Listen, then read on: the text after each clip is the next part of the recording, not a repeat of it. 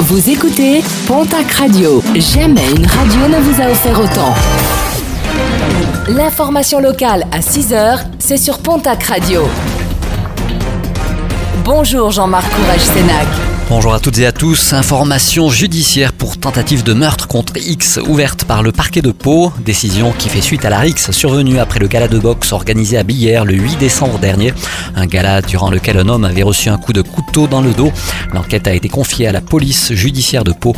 Les enquêteurs sont toujours à la recherche de l'agresseur présumé. Trop de pression, Vinci renonce finalement à faire payer les automobilistes ayant bénéficié des barrières levées avec le mouvement des Gilets jaunes. De nombreuses voix s'étaient levées face à cette décision. Vinci Autoroute a donc décidé de renoncer à son application. Et les Gilets jaunes seront une nouvelle fois mobilisés à Pau pour un acte 6 de leur mouvement. Une opération escargot avec voitures et motos à partir du Zénith a été annoncée. Après les Hautes-Pyrénées, le Gers, la préfète a demandé hier l'évacuation des ronds-points occupés par les Gilets jaunes et de justifier cette mesure par une activité économique durement affectée par les blocages et les rassemblements sur la voie publique. Autre grogne, celle des retraités. Ces derniers ont défilé hier dans les rues de Pau. Pas moins de 800 personnes venues dénoncer la hausse de la CSG ainsi que le gel des pensions de retraite. À Tarbes, 150 personnes ont manifesté.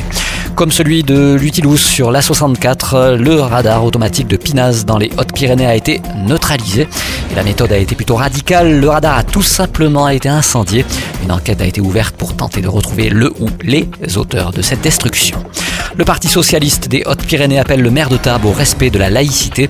Il reproche à Gérard Trémège un manque de neutralité et un affichage de ses convictions religieuses, notamment après un interview chez nos amis de Radio Présence le 29 novembre dernier, ainsi que lors de l'inauguration d'une église évangélique à Tarbes.